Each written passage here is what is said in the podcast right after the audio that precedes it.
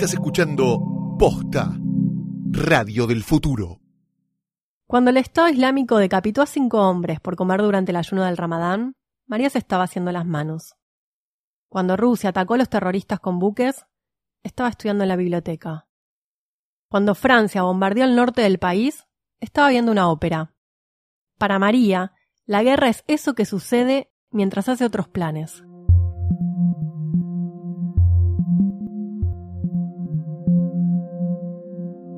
Es un viernes cualquiera de otoño y anochece en el barrio católico Bab al-Salam, uno de los más poblados por no musulmanes de Damasco.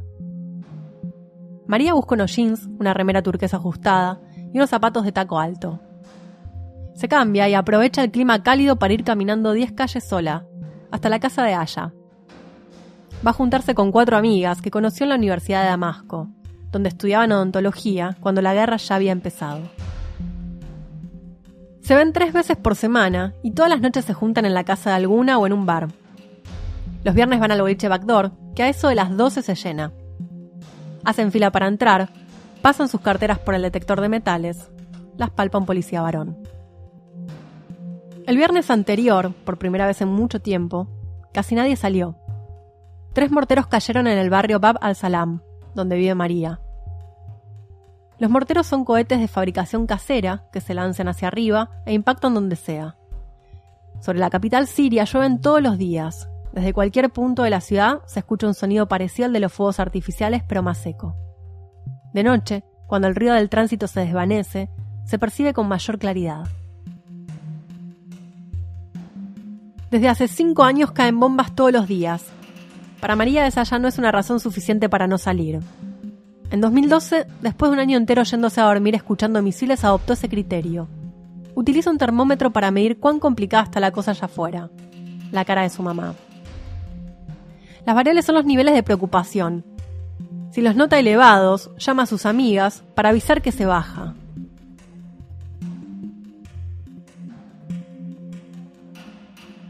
Este es un fragmento del libro Los que esperan de Daniel Buisenberg. La guerra en Siria lleva seis años y medio, más de 400.000 muertos, 6 millones de refugiados y unos 9 millones de desplazados internos. ¿Cómo fue que los levantamientos de la primavera árabe en 2011 terminaron en esta guerra civil? Soy Ayelen Oliva. ¿Cómo es vivir en un país en guerra?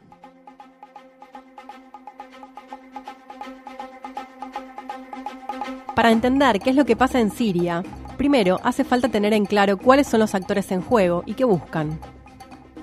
De un lado está el gobierno de Bashar al-Assad con las Fuerzas Armadas que buscan evitar su caída por cualquier medio y cuentan con el respaldo de Rusia e Irán. Del otro, los rebeldes, un levantamiento de oposición que surgió en las calles y que llegó a dar forma a grupos armados como el Ejército Libre Sirio. Este sector tiene el apoyo de la coalición internacional, liderada por Estados Unidos e integrada por países como Francia, Inglaterra y España. Para profundizar en este escenario político, conversamos con Ignacio Álvarez Osorio, titular de la Cátedra de Estudios Árabes e Islámicos de la Universidad de Alicante y autor del libro Siria, Revolución, Sectarismo y Yihad. Bueno, los principales actores en juego, sin duda alguna, es por una parte el régimen sirio, que cuenta con el respaldo de Irán, que es una de las grandes potencias regionales, y también con el respaldo de Rusia. Ambos actores no han dudado en involucrarse de una manera activa por el mediante el envío de ayuda militar, pero también mediante el despliegue de sus fuerzas sobre Siria y su ayuda ha sido indispensable para comprender la resiliencia del régimen que se haya mantenido en el poder en unas circunstancias sumamente adversas. ¿no? Irán intervino prácticamente el año 2011 y 2012 y a partir del año 2015 pues también Rusia decidió sumarse ¿no? a, esa, a esa guerra enviando sobre todo sus efectivos aéreos ¿no?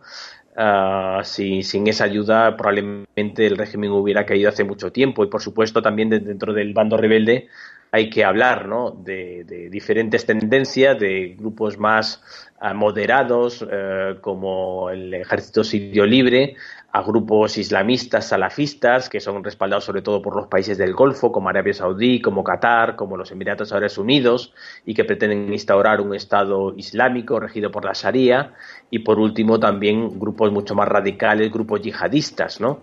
Entonces todo este bando rebelde siempre ha obtenido el apoyo de los países sobre todo del Golfo, también de Turquía y de algunos países europeos como eh, Reino Unido, Francia y también Estados Unidos, ¿no? Lo cual quiere decir que la guerra ya no es una guerra civil, sino que es una guerra regional, es una guerra también internacional en la que se está librando, ¿no? También un pulso por la hegemonía regional, ¿no? Y esto también a su vez es lo que lo hace tan complicado de resolver porque están en juego muchos actores, muchos intereses y hasta que se satisfagan los intereses de todas esas partes va a ser muy, difícil ¿no? encontrar una solución al conflicto. Este caos funcionó como un caldo de cultivo del extremismo religioso. No se trata de un todo único y compacto. Existe un sector completamente sirio, vinculado con Al-Qaeda, que se expresa a través del Frente al-Nusra. Y también está el autodenominado Estado Islámico, con despliegue no solo en Siria, sino también en Irak, parte del norte de África y Asia. La emergencia de este grupo extremista juega un papel clave en este conflicto. Yo creo que lo primero que hay que tener en cuenta, y es algo que hay que recalcar porque mucha gente lo desconoce, es precisamente que el Estado Islámico es un actor en, exógeno, es un actor externo eh, que se ha implantado en Siria aprovechando el vacío político, el, caos que impera en el país. Es un, grupo procedente de Irak en el cual los sirios tienen una participación residual prácticamente, ¿no? Y es un grupo además que se ha beneficiado durante mucho tiempo de las ayudas de los países del Golfo, que le han financiado de una manera muy generosa y una vez que tuvieron el control territorial de vastas zonas de territorio, lo que hicieron fue poco a poco eh, ir haciéndose también con los propios recursos para autofinanciarse. ¿No? Eh, por ejemplo, el control del petróleo, el control también de las fronteras, los impuestos que, recaudan eh, sobre la población que todavía vive en esas zonas.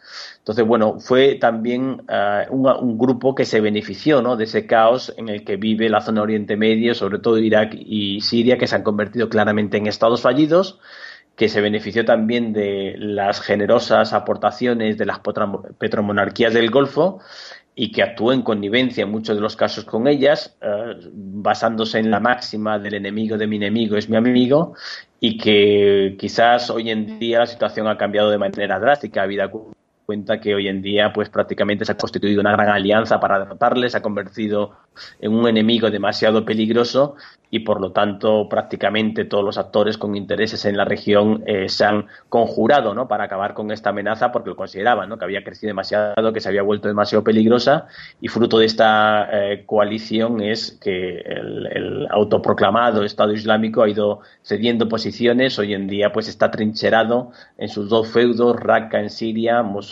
en Irak y prácticamente ha perdido ¿no? en estos países eh, cerca del 70 o el 80% del territorio y que el final de su dominio territorial de esas zonas pues es algo prácticamente inminente ¿no? o antes o después de verano eh, será expulsado ¿no? de estas ciudades será probablemente derrotado y bueno habrá que estar muy atentos como muta ¿no? porque en muchos casos los movimientos yihadistas han demostrado su capacidad para sobreponerse ante las adversidades mutar eh, y, y, convertirse, ¿no? De alguna manera en, amenaza, a lo mejor, ¿no? No en esas zonas, sino en otras, ¿no? Donde también goza de apoyos y, y goza de implantación. También hablamos sobre este tema con Agustín Galli, especialista en Medio Oriente por la Universidad de París. A ver, en realidad, si uno, el Estado Islámico no, no, no aparece en Siria de la noche a la mañana, digamos, si uno hace la arqueología del Estado Islámico, uno podría hacer una arqueología de las ideas, digamos, ideas cercanas a cierto islamismo que surge a partir de los años 60 en el caso de Egipto, eh, donde hay, digamos, un, un, islam político reformista, vamos a decir, representado por los hermanos musulmanes y un, y un islam, eh, islam político claramente, vamos a decir, eh, radical, que se cinde de ese, de ese islam político reformista. Digamos, en parte el, el Estado Islámico tiene esa raíz, luego tiene como raíz eh, la intervención soviética en Afganistán en los años 70-80, a fines de los 70, eh, digamos, todos los años 80, eh, Al-Qaeda claramente, y sobre todo la aparición de Al-Qaeda en Irak y luego el Estado Islámico en Irak, digamos, tras la ocupación americana de Irak.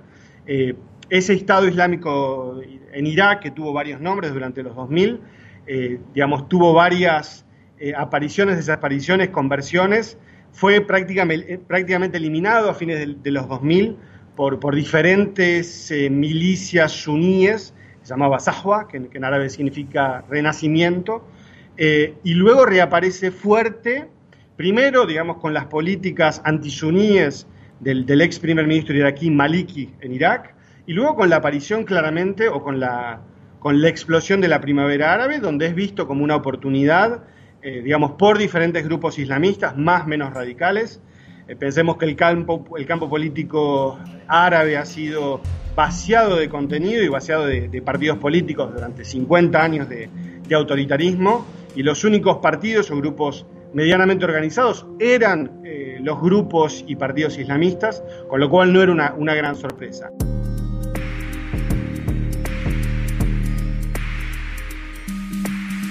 Los musulmanes representan el 90% de la población en Siria. Están divididos en dos ramas, los chiitas y los sunitas. Estos últimos conforman una mayoría en Medio Oriente. Sin embargo, en Siria, aunque son minoría, gobierna una de las ramas del Islam chiita, la alawita. El yihadismo es la rama más violenta y radicalizada del Islam. Su principal expresión política es el Estado Islámico, que tiene como objetivo instalar un califato sunita imponiéndose sobre las otras ramas del Islam. Es por eso que el extremismo religioso del Estado Islámico termina siendo el peor enemigo, no solo del cristianismo, sino también de la mayoría musulmana.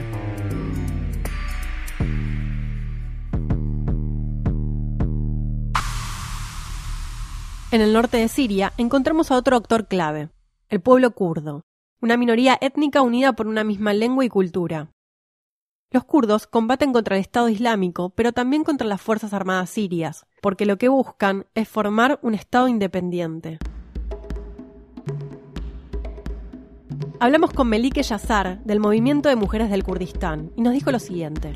Es una guerra entre chiitas y sunitas, pero eh, más creo que la, guerra en Siria empezó también no solo entre esos dos grupos religiones, porque también hay un parte muy importante, quién va a controlar el petróleo ahí, eh, los caminos del petróleo y también cómo, y entonces en este sentido eran países, fuerzas en nivel internacional que apoyaron estas dos partes como chiitas y sunitas, como por ejemplo Siria en un lado, los chiitas, Estados Unidos, Turquía, a veces los sunitas. Y entonces eh, hay que ver cómo para nosotros la lucha entre dos fuerzas a nivel internacional que pueden controlar el Medio Oriente y controlar el Medio Oriente es en un lado también controlar el mundo. Y los kurdos, claro que tienen un, eh, tenían siempre una existencia en Siria, porque el norte de Siria es el territorio de Kurdistán, es el oeste de Kurdistán, como nosotros llamamos en kurdo Rojava, eh, y a partir de primera, primera Guerra Mundial, después de primera, Segunda Guerra Mundial, eh, cuando dividieron o crearon el Medio Oriente nuevamente por sus intereses, que los kurdos no tenían derechos, los kurdos no tenían un lugar espacio, especialmente ahí, y también como dividieron kurdos en cuatro partes, Irán, Irak, Siria y Turquía, pero todavía hubo un levantamiento, una, una, una lucha de los kurdos contra esta división. Y también en Siria contra el, el padre del Bashar al-Assad también, para tener sus derechos para que luchar para su existencia. Y hubo siempre una lucha. Pero también como el efecto muy importante de los kurdos ahí era como a partir de 2012 cuando empecé el crisis en Siria eh, después de la primavera árabe que en el norte de Siria o en, generalmente en Siria los kurdos tomaron ahí como la decisión a defender su propio territorio. No querían normalmente entrar en la eh, en, el, en el crisis, en el conflicto en nivel Siria. El, el objetivo era como en esta crisis hay la oportunidad y vamos a defender nuestro propio territorio. Entonces, también como hubo eh, la, como la decisión también de cómo, como, mm, no hacer los mismos errores que hubo en la primavera árabe. Eh, ni con el régimen, tampoco con la coalición que está contra el régimen. También le preguntamos si cree que existe una alianza estratégica entre el movimiento kurdo y los Estados Unidos en el combate contra el Estado Islámico. los Estados Unidos no están financiando el movimiento kurdo y no están apoyando el movimiento kurdo. El movimiento kurdo es todavía en la lista terrorista de los Estados Unidos, de Europa, de Turquía y de, muchos países de Medio Oriente. Esa hay que aclarar. Eh, el los Estados Unidos están apoyando tácticamente solo una fuerza eh, de los kurdos en norte de Siria o en Rojava que están luchando contra el Estado Islámico. Sobre este tema hablamos con Natalia Sancha, colaboradora del diario El País y coautora del libro Siria, la primavera marchita. El rol de los kurdos ahora mismo es de hecho el, el punto más complicado y es a lo mejor donde va, puede haber un conflicto del norte porque Turquía, al mismo tiempo que supone que es un aliado de Occidente que es un aliado de Estados Unidos, obviamente tiene a los kurdos es un punto de mira porque los clasifica como grupo terrorista. Al mismo tiempo, los kurdos, después de haber probado con varias milicias rebeldes que no han funcionado, eh, apoyadas por Estados Unidos y que no han servido para poner las botas en el terreno, que es lo que le interesa a Estados Unidos, a Turquía y, y al Golfo, que hay unas botas en el terreno y que no sean las suyas, pues los kurdos es lo que está funcionando. Entonces ahora mismo tenemos, por un lado, a fuerzas especiales francesas, británicas y estadounidenses eh, apoyando y dando logística, eh, incluso apoyo aéreo, para hacer las ofensivas hacia Raqqa contra el Estado Islámico. Y eso lo hacen con los kurdos. Entonces ahora mismo Turquía está muy preocupada de que su mayor enemigo, de hecho Turquía dado un vuelco en el conflicto, inició, eh, se metió en el conflicto pensando que iba a poder eh, sacar a Bashar al-Assad de, de, su asiento y ahora eso se ha convertido en una prioridad secundaria y ahora lo que quiere es hacer un buffer en, su, en el sur de su frontera para que los kurdos no se hagan más fuertes de lo que se están haciendo ahora mismo. eh, al final del día, lo que pasa a los kurdos, los kurdos, pues eh, hablando con, con, políticos y demás, eh, los acaban vendiendo. A los kurdos nadie les ha prometido nada todavía, o por lo menos nada tangible. El gobierno no les va a dar una independencia, sí que les puede conceder alguna autonomía. Los americanos le están dando armas a cuentagotas para que efectivamente no se empoderen mucho y luego se den la vuelta contra Turquía y Turquía los está bombardeando. Entonces están un poco eh, jugando, poniendo, eh, pongamos los huevos en todas las cestas, pero hasta ahora nadie les ha prometido nada y puede que al final pues los dejen, los dejen tirado a un lado. Aparte que sí que es verdad que a nivel de mediático tienen, se les ha dado muy buena imagen a los kurdos, pero en el norte de Siria no hay que olvidar que a su paso hay muchas poblaciones árabes que están siendo desplazadas y eso está creando bastante rencor hacia los kurdos también en zonas que son tradicionalmente sunitas, árabes y tribales.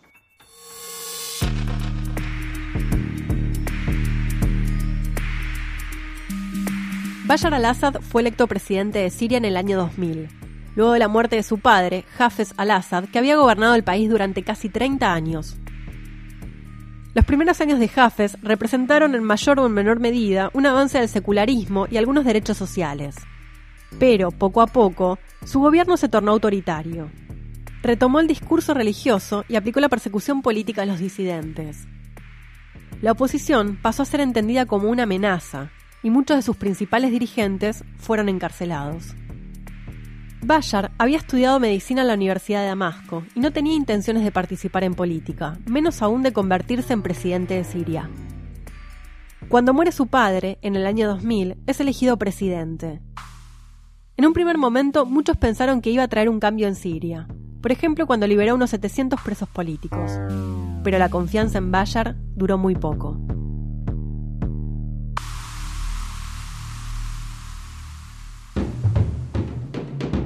La guerra en Siria también puede analizarse en términos regionales. Según Osorio. Bueno, siempre ha sido Siria un actor clave, un actor central en toda la zona de Oriente Medio. Es eh, prácticamente el lugar donde surge el nacionalismo árabe, el primer lugar donde el Baath llega al poder. El Partido Renacimiento Árabe Socialista, conocido como Baath, surgió en 1947 como una organización nacionalista árabe, laica y de corte socialista. Con el paso del tiempo, las diferencias dentro del partido se hicieron tan profundas que llevaron a formar distintas expresiones, a tal punto que hoy actúan de manera totalmente independiente una de la otra. Lo que pasa es que esa apuesta por la unidad del mundo árabe poco a poco va siendo revisada, ¿no? Y a partir de los años 80, con las guerras del Golfo, Siria va basculando más bien hacia el lado iraní, es el principal aliado estratégico de Irán y se va constituyendo en uno de los pivotes centrales del llamado eje de resistencia contra Israel, en el cual además de Irán y Siria están las milicias chiíes libanesas de Hezbollah y por supuesto también durante la Guerra Fría tiene un papel central, ¿no? como el máximo aliado de la Unión Soviética en la región y por lo tanto también el principal enemigo de Estados Unidos y el que se opone ¿no? a todos los proyectos de, paz americana y de dominación neocolonial abanderados por Estados Unidos, ¿no? Entonces, bueno, siempre también ha sido una piedra en el zapato de Estados Unidos, también una piedra en el zapato de Israel y, por lo tanto ambos actores yo creo que también están interesados ¿no? en la desestabilización del país, en, que esta guerra debilite cuanto más pueda al régimen y por lo tanto no están ni mucho menos interesados en que se encuentre una solución eh, pacífica ni se alcance una solución negociada, sino cuanto más tiempo dure, pues mejor para sus intereses. ¿no? Es algo muy parecido a lo que ocurrió con la guerra irano iraquí en los años 80, donde Estados Unidos incluso llegó a armar en varias ocasiones a ambos bandos, incluso durante en el, Irán Gate apoyando ¿no? a, su gran enemigo en la región, que era Irán, para perpetuar esa guerra, porque era una manera también de debilitar a sus dos principales enemigos en la región. Agustín Galli también se refirió al tema. lo bueno y lo malo de Siria es que es un Estado, pero es un Estado muy nuevo que tiene menos de un siglo es también una serie de símbolos, es Zacarías, es el camino de Damasco, es la primera capital del, primer imperio musulmán, eh, es también una posición estratégica eh, a caballo entre África, Asia y Europa, eh, lugar de intercambios desde toda la vida y es sobre todo un, campo de batalla desde que uno tiene uso de razón entre persas, parias, griegos, persas, otomanos, a ver, había un, gran periodista británico llamado Patrick Seal que él decía algo así como que en Medio Oriente el que tiene, el que tiene Siria, perdón, eh, tiene el poder, obtiene la región.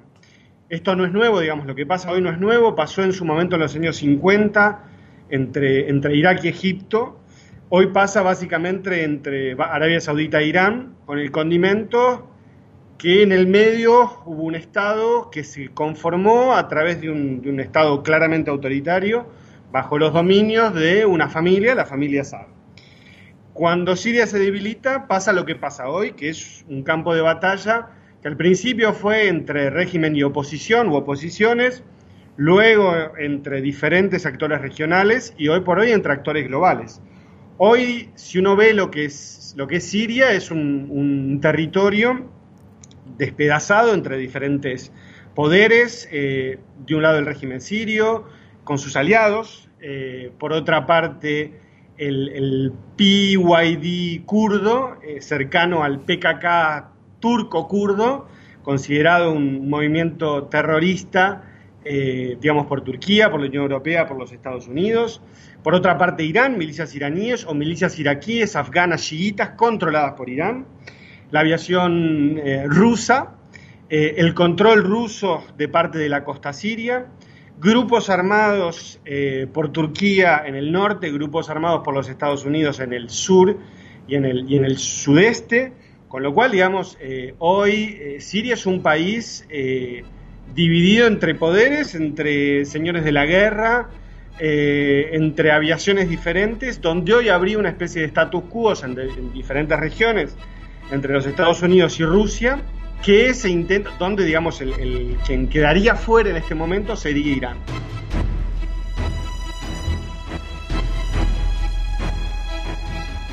Para otros analistas como Leila Nachawati, periodista especializada en temas de Medio Oriente, es un error pensar el conflicto solo en clave internacional la libertad de expresión, digamos, la tortura de disidentes, esos campos de concentración que ha creado el régimen de Bashar el-Assad, que son campos de concentración que no tienen nada que envidiar a los de Auschwitz. Hace unos días eh, salió un informe en el que se hablaba de crematorios, donde este régimen está disponiendo de los cuerpos de, digamos, de toda la gente que tiene detenida y que se está quitando de medio a pasos cada vez más acelerados, porque claro, cuando no hay rendición de cuentas, cuando la impunidad aumenta de esa manera, cuando todos los dedos señalan a ISIS, mientras los sirios y las sirias repiten que el origen de todos sus problemas es la dictadura de Bashar el-Assad y sus cómplices. Por un lado, el, imperialismo ruso y, los intereses iraníes que lo han apoyado, y por otro lado, la complicidad también del resto de potencias como Estados Unidos, como todo el resto de potencias que se han de alguna manera eh, eh, cada uno barrido hacia, hacia casa, ¿no? barrido hacia sus propios intereses. De alguna manera nadie ha pensado en el pueblo sirio, nadie escucha a los sirios y a las sirias y se oye desde fuera el eco de, de, de los estertores de un país que se hunde, de un incendio que avanza sin que nadie desde el exterior termine de entender qué es lo que está en juego. Lo que está en juego es un pueblo que se levantó contra una dictadura atroz y al que se le niega el derecho a quitarse, digamos, a, liberarse, ¿no? Ellos, los sirios, siguen hablando de liberación, siguen hablando de derechos humanos, siguen hablando de dignidad, siguen hablando de justicia. Y desde fuera solo se habla del contexto sirio en clave geopolítica, como si fuese un videojuego, como si fuese un partido de fútbol en el que hubiese que posicionarse o con Rusia o con Estados Unidos y nos posicionamos como hooligans con un bando o con otro bando sin terminar de escuchar y de entender las aspiraciones legítimas de los sirios y de las sirias. Todo lo que estamos viviendo hoy de radicalismo, de extremismo, todo lo que estamos viendo hoy de ISIS, del autodenominado Daesh, Estado Islámico, es una el estado el autodenominado Estado Islámico es una es una mala hierba que solo florece en contextos de impunidad absoluta. Y esa impunidad la ha desatado el régimen de Bashar el-Assad que los sirios y las sirias llevan décadas soportando. Entonces, solo quien no conoce muy bien el país, quien no conoce sus dinámicas internas, quien no conoce las cuestiones internas sociales, políticas, de justicia social, puede hablar en clave de geopolítica nada más sin atender a, digamos, esas tensiones internas que, hay que entender los últimos 50 eh, años para entender por qué está Siria hoy donde está, ¿no? Leila es hija de padre sirio y vivió su infancia en Damasco. Por eso conoce muy de cerca la sociedad siria. La percepción es de abandono, y, la percepción es que se habla de Siria sin los sirios y sin las sirias.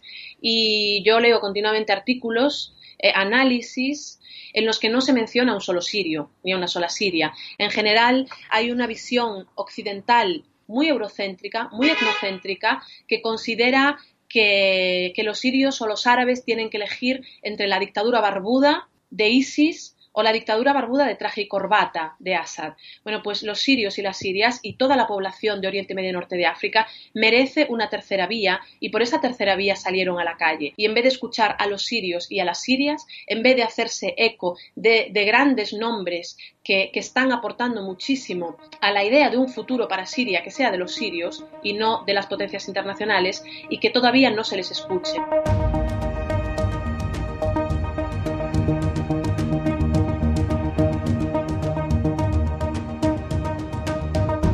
A más de seis años del comienzo del conflicto en Siria, aún hoy, en un mismo territorio, se luchan distintas guerras.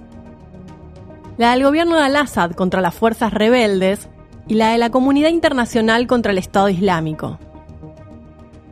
Entender a Siria implica pensar al país en clave regional. Su protagonismo en Medio Oriente como aliado de Irán, su posición geográfica en el camino de la comercialización del petróleo y el gas, y la disputa política y religiosa con Arabia Saudita. Las intervenciones militares extranjeras y los tanques de las Fuerzas Armadas sirias ya demostraron que no son la solución al problema. Para encontrar una respuesta definitiva al conflicto, son los sirios, agrupados en organizaciones civiles y políticas, los que deben definir qué esperan de su país y cómo piensan alcanzarlo.